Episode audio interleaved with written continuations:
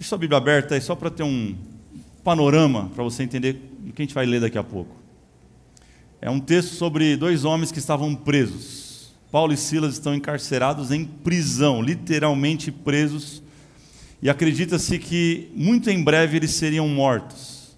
Eles estão ali encarcerados, não de qualquer jeito, mas eles estão não somente em prisão, numa, numa jaula, vamos colocar assim, uma um cubículo, mas eles estão literalmente com cadeias nas mãos, nos pés, estão amarrados a alguma coisa, porque era muito diferente a prisão naquela época. Não era simplesmente colocar dentro de um lugar. Eles estão numa situação deplorável, sofrendo, estão com dores, muitas vezes sem comer. Essa é a situação deles. E engraçado que eles estão no lugar errado por fazer a coisa certa. Eles estão ali porque foram pregar o Evangelho. Consegue imaginar isso? Você, por ouvir a voz de Deus, vai parar num lugar que você não quer. A gente tem um, um hábito, talvez, uma mentalidade de achar assim: ó, tá dando certo é Deus, não está dando certo não é Deus. Quem já pensou isso, diga amém. A gente pensa isso, mas não é verdade. Às vezes pode estar dando muito certo e não é Deus que está agindo naquilo, e pode estar dando errado, como está dando aqui, e é Deus. Por isso que a gente tem que ser sensível à voz do Espírito Santo para entender o que está acontecendo na nossa vida. Certo ou errado não são ah, fatores que balizam a nossa vida cristã e espiritual, mas é aquilo que Deus diz ao nosso respeito.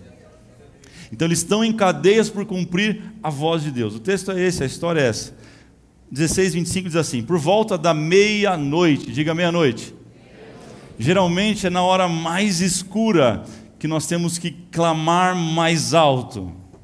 Por volta da meia-noite, Paulo e Silas estavam orando e cantando hinos a Deus. Alguns historiadores, como Flávio José, talvez acredita que era alguma canção do álbum Nascer para Vencer que eles cantavam.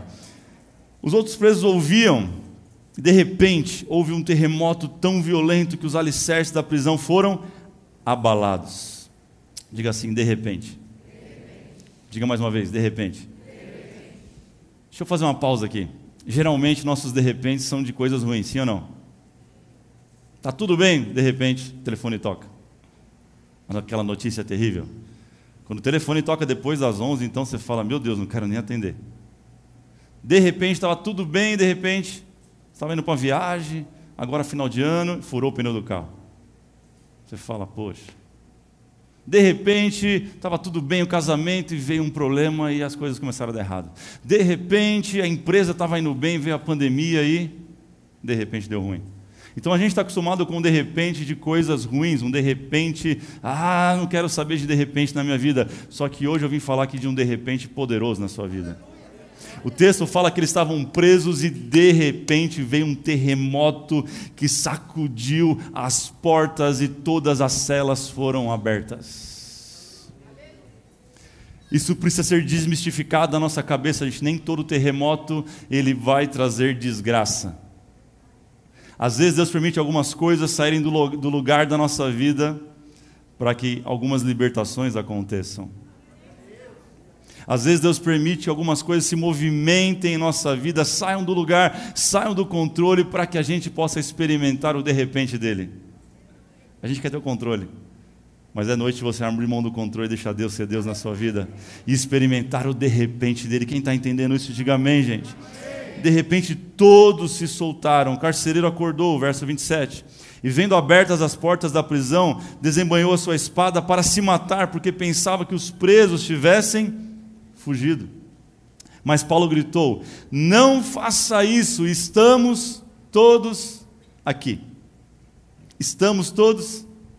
Olha o que a adoração faz, gente. Ela gera amor e temor em nosso coração ao ponto de a gente querer bem até os nossos inimigos, ao ponto de nós sermos constrangidos e não fugirmos das celas. Olha que loucura! Que preso que fica parado em cela aberta. Olha o poder da adoração. Carcereiro pediu luz, entrou correndo e trêmulo prostrou-se diante de Paulo e Silas. Então levou-os para fora e perguntou: Senhores, que devo fazer para ser salvo? Essa é a pergunta dele. Eu quero orar com você.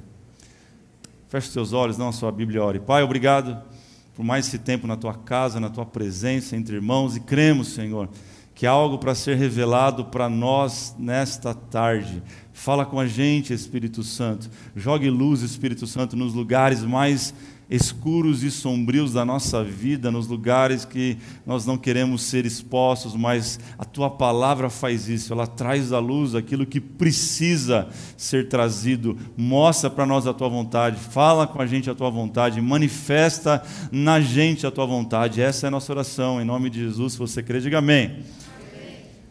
A pergunta simples nessa noite para você: o que, que eles fizeram para viver tudo isso? O que Paulo e Silas fez para viver um milagre? O que, gente? O texto diz que eles oraram e cantaram. Diga, oraram e cantaram. Adoração. Eles adoraram a Deus no tempo difícil. A gente tem uma, uma, uma perspectiva errada de achar que para acontecer um grande milagre na nossa vida a gente tem que fazer grandes coisas. Tem gente que talvez trabalha em três, quatro empregos, não estou falando que é certo ou que é errado, mas a, a, a bênção de Deus não está em você se matar de trabalhar. Às vezes é uma coisa simples, às vezes é uma ligação, às vezes é uma porta que se abre e você não espera. E às vezes da maneira mais simples acontecem coisas extraordinárias. Ele está fazendo algo simples que você já fez nesse culto. Quem aqui já orou nesse culto, diga amém.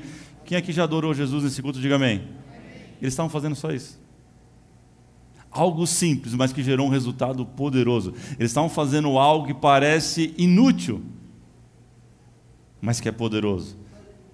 Talvez alguém ouviu o, o canto deles e falou: esses caras são malucos, os caras acabaram de ser presos, estão aqui cantando a um Deus. O que isso vai resolver a vida deles?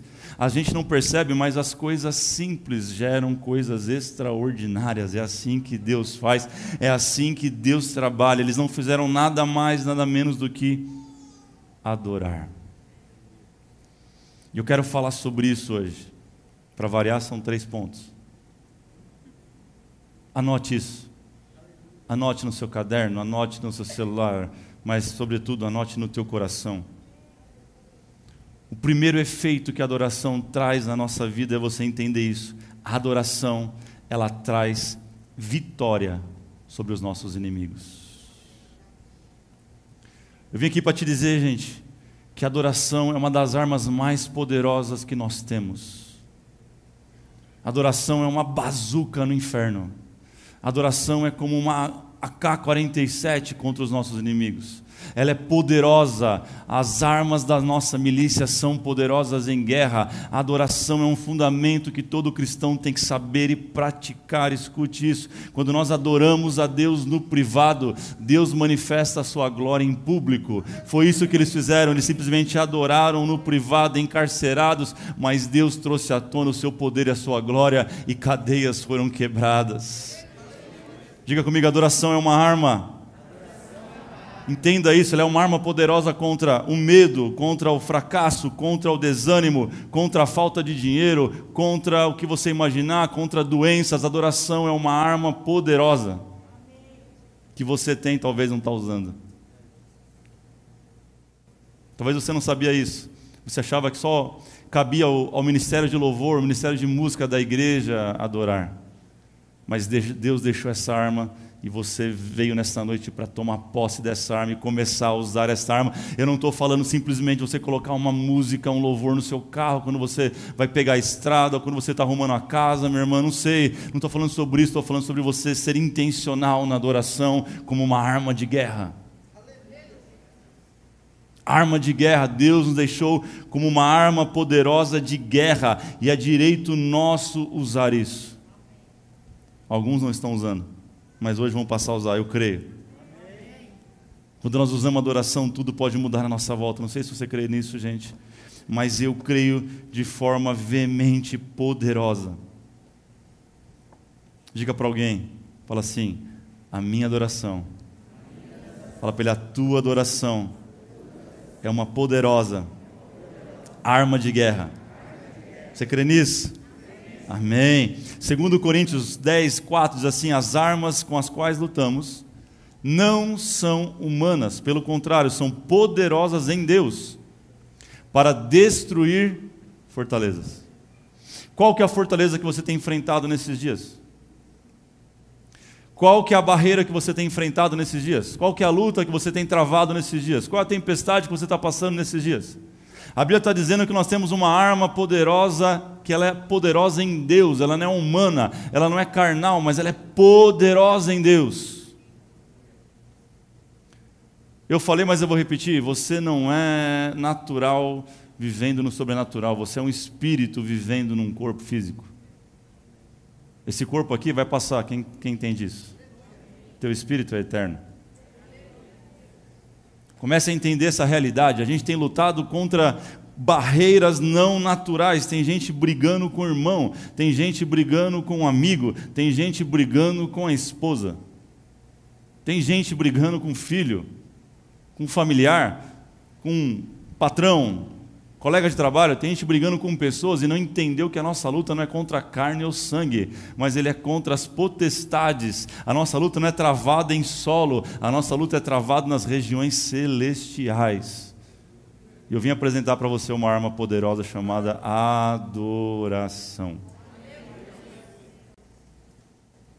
Sabia que a tua adoração é um problema para o teu problema? Será que você pode dizer isso no teu coração?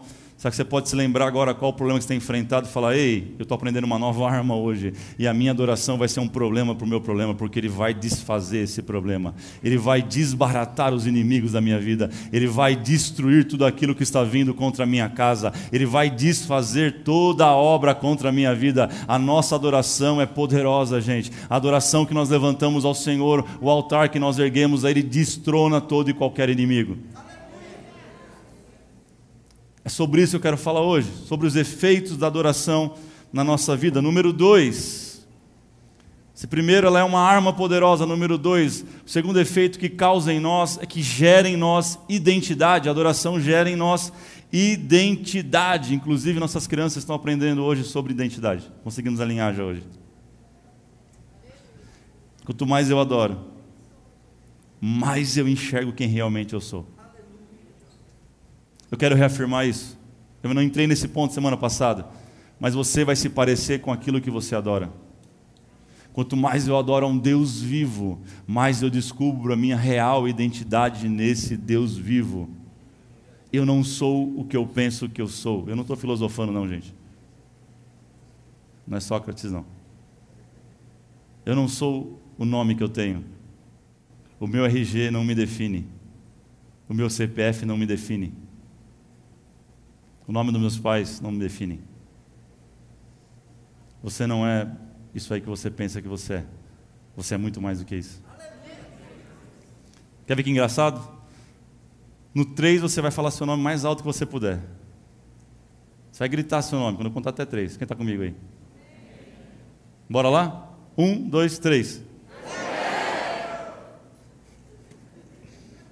Conheceu a pessoa do lado aí? Não, né? Vamos tentar diferente então. Quando eu falar até três, você fala o teu RG. Um. Vamos lá, gente. Um, dois, três.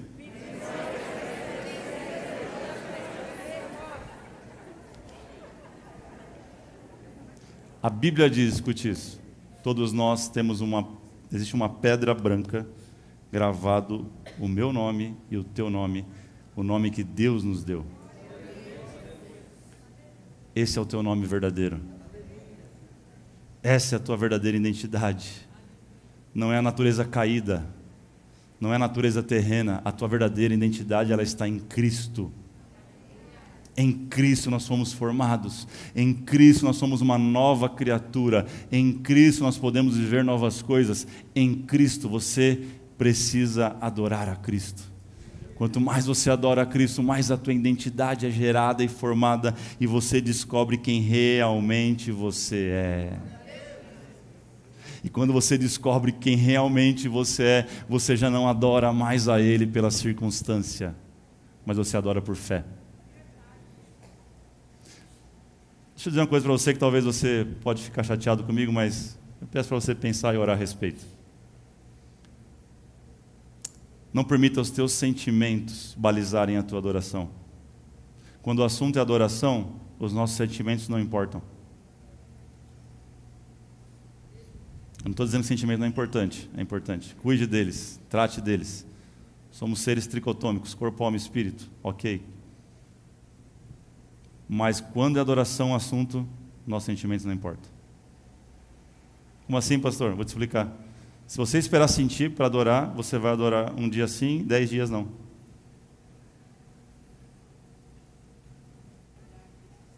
Por exemplo, quem amanhã vai trabalhar? Quem vai acordar amanhã e falar assim: estou sentindo de não trabalhar não. Ah, sabe o que é? Era para ser carnaval, não foi. Estou sentindo de não ir a semana inteira, pastor. Vou ficar em casa a semana inteira. Quem vai fazer isso?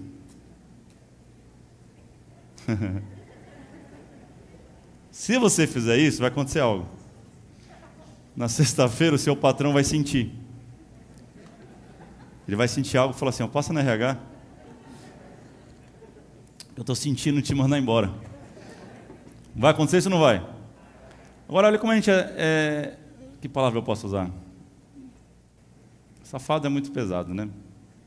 Como a gente é sem vergonha. Quando, é, quando o assunto é trabalho, algo que a gente sabe que vai ter uma consequência, a gente vai sem sentir mesmo.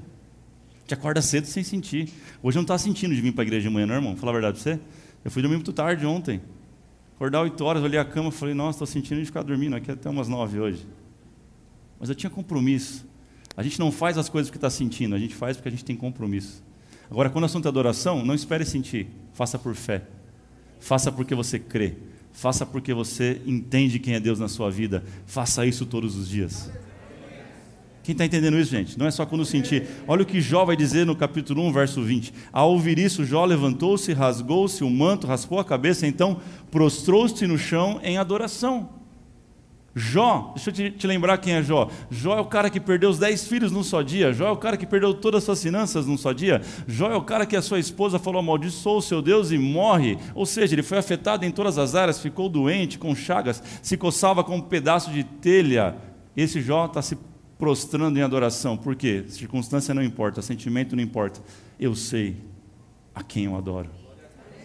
Olha o próximo verso, vai dizer: Disse: Saí nu do ventre da minha mãe, e nu partirei. O Senhor me deu, e o Senhor levou. Louvado seja o nome do Senhor. Olha o que Salmos, Salmos 34 diz, ele começa dizendo: Louvarei, Davi dizendo: Louvarei ao Senhor quando tiver vontade. Não. Louvarei ao Senhor quando acordar de bom humor. Não. Louvarei ao Senhor em todo tempo. Porque em todo tempo, Deus é bom. Deus é bom em todo tempo. E se Ele é bom em todo tempo, Ele merece ser adorado em todo tempo. Alguém está entendendo isso? Diga assim então, coloque a mão no seu coração, grave isso. Fala assim: a base da minha adoração não é o que eu sinto, mas é o que eu creio. Amém? Está certo disso? Você crê nisso? Você pode celebrar o Senhor com as suas palmas, crendo nisso?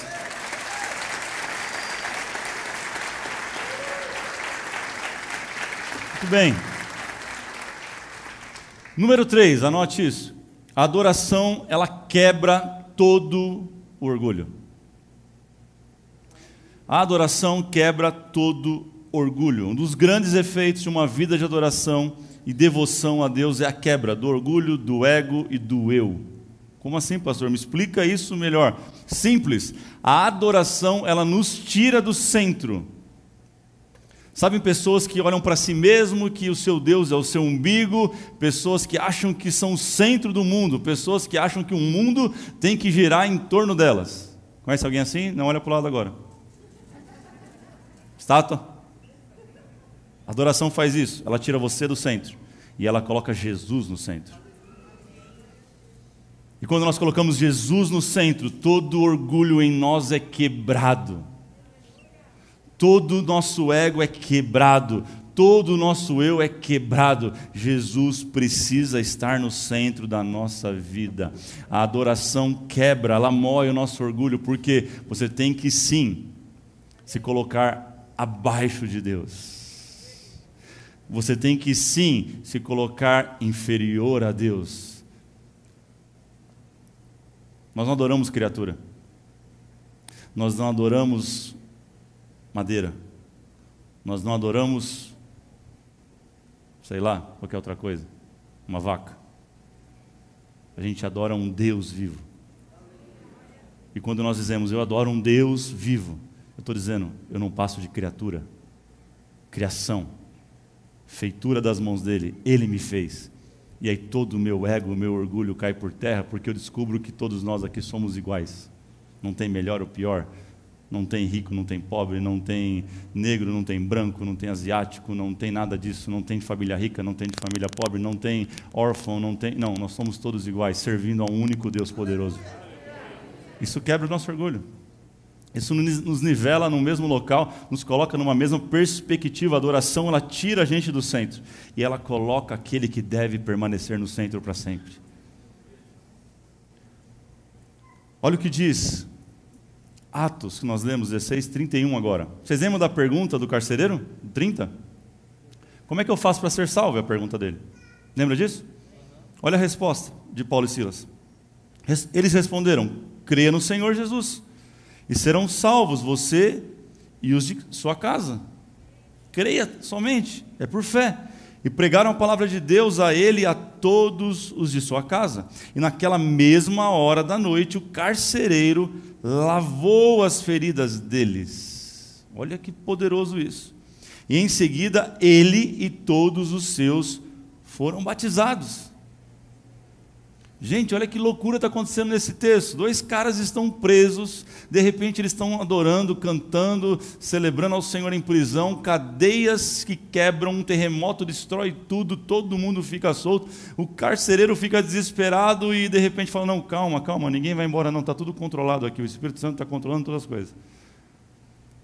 Ele fala: Uau, eu quero, eu quero isso aí. Ele fala: Crê em Deus. Ele, ele prega o evangelho para ele, ele se converte, prega para os da casa dele, se convertem imediatamente o orgulho daquele carcereiro é quebrado, ele se coloca como servo de Paulo e Silas, aquele que estava cuidando do cárcere e agora está cuidando das feridas.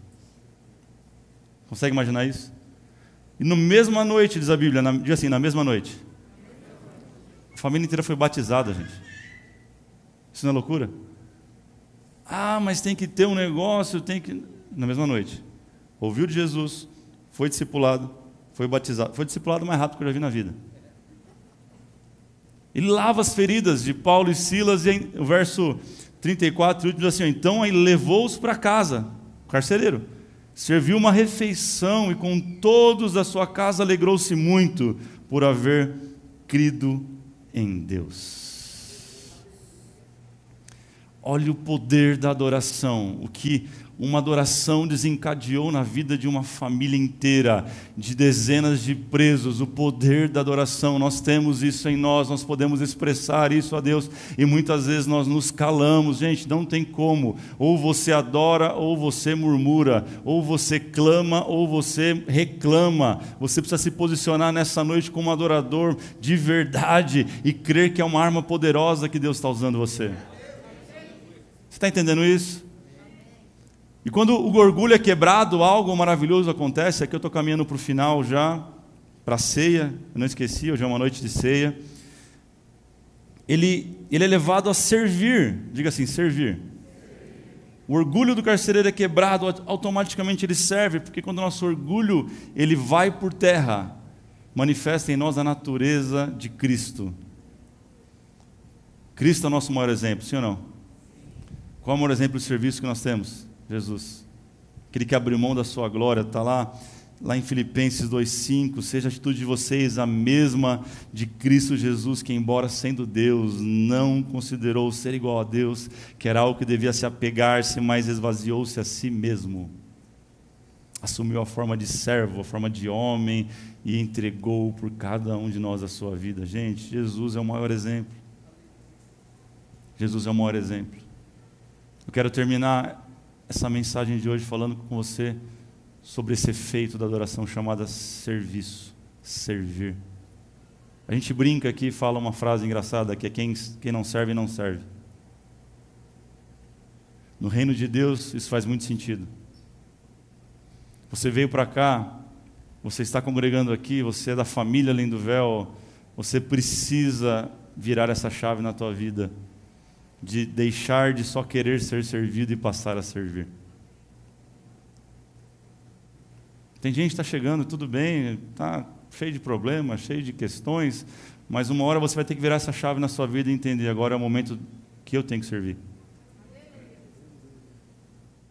Tudo bem, agora eu fui limpo, fui curado, fui tratado, Deus me tocou, o Espírito Santo me, me libertou de tudo que eu estava vivendo, as amarras, eu estou renovado. E agora? Agora eu vou ficar assistindo o culto? Não, agora eu vou servir.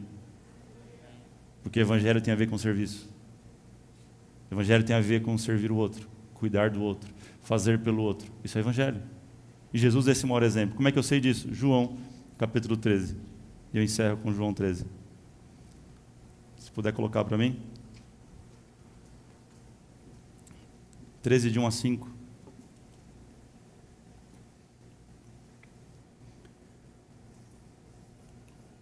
O que diz? Um pouco antes da festa da Páscoa. Sabendo que Jesus, sabendo Jesus que havia chegado o tempo em que deixaria este mundo, iria para o Pai, tendo amado os seus que estavam no mundo, amou-os até o fim. O que está acontecendo aqui, gente? é dia de Páscoa, é mesa posta, é algo que a gente vai fazer daqui a pouco. Era o momento deles se sentarem e cearem.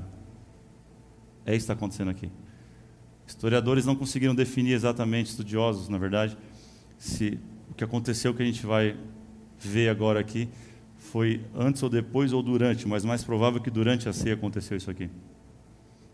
Verso 2: Estava sendo servido o jantar. E o diabo já havia induzido Judas Iscariotes, filho de Simão, a trair Jesus. Jesus sabia que o Pai havia colocado todas as coisas debaixo do seu poder e que viera de Deus e que estava voltando para Deus. Assim levantou-se da mesa, tirou a sua capa, colocou uma toalha em volta da cintura, depois disso derramou água numa bacia e começou a lavar os pés dos seus discípulos, enxugando-os com a toalha que estava em sua cintura. Eu fiz algo durante o dia todo, quero repetir isso nessa noite. Eu quero encravar uma cena no teu coração e na sua mente para você nunca mais se esquecer desse texto, dessa mensagem e de qual é o coração de Jesus. É sobre isso. Se puder trazer para mim aqui, galera do louvor, se quer subir também, pode subir.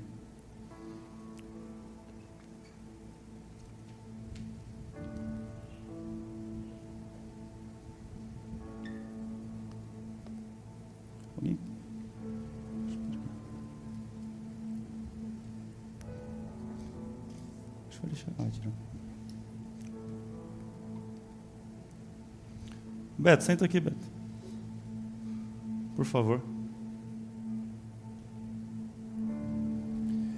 O texto que nós lemos fala que foi muito simples. Jesus, ele pegou uma toalha, colocou assim em volta. Ele se ajoelhou e falou para os discípulos: Pode fazer a fila, que eu vou lavar os pés de vocês. É, não estou repetindo algo, até porque não, não, se tem conhecimento que nenhum discípulo fez isso depois. É só ilustrar para que você entenda o que está acontecendo. A gente aprende muito mais por imagem do que, do que por fala, né? pela audição. Mas eu sei que tem algo profético, poderoso acontecendo no dia de hoje.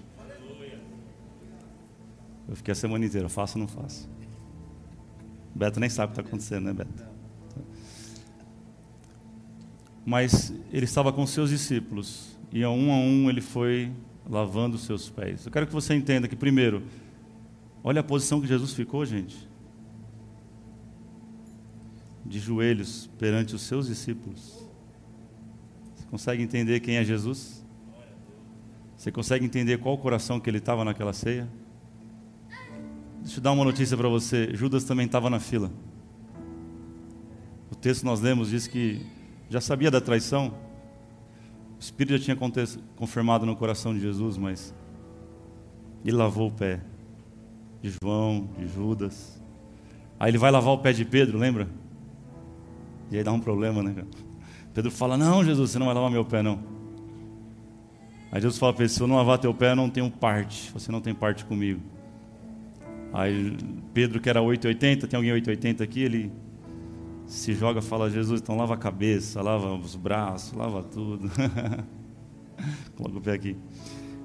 Essa era a posição. Por que, que lavava os pés, gente? Muito simples. Eles andavam de 10 a 15 quilômetros todos os dias, de sandália, na terra. Graças a Deus o Beto tomou banho. Põe o pé aqui, Beto. Está quentinho. Primeiro, primeiro significado era o serviço. O segundo significado era ele trazendo alívio aos pés dos seus discípulos, dizendo: O caminho que vocês vão andar daqui para frente vai ser muito longo. É por isso que Jesus falou: Vocês vão fazer obras maiores do que eu fiz. Viu, Beto? O caminho que você tem para trilhar é muito longo. Que o Espírito Santo traga alívio para os teus pés nesta noite. Que o Espírito Santo possa trazer refrigério para a tua alma, paz no teu coração e da Janaína agora. Que a tua casa ela seja enchida da paz que excede todo entendimento, porque longa é a tua caminhada e próspero será o teu caminho. Sabe, é por isso que Jesus falou que nós temos que calçar o, o evangelho da paz. O evangelho da paz. Receba paz sobre a tua casa hoje. Eu não tenho como lavar o pé de todo mundo aqui, se a gente sair daqui só da semana que vem, mas que você possa nesse momento entender o que Jesus fez por cada um de nós. Quem é discípulo dele aqui, diga amém. Então Jesus está lavando os teus pés nessa noite. Será que você pode sentir isso? Será que você pode perceber o que ele fez por você? Depois de ter lavado, ele secou os pés. Ele secou os pés.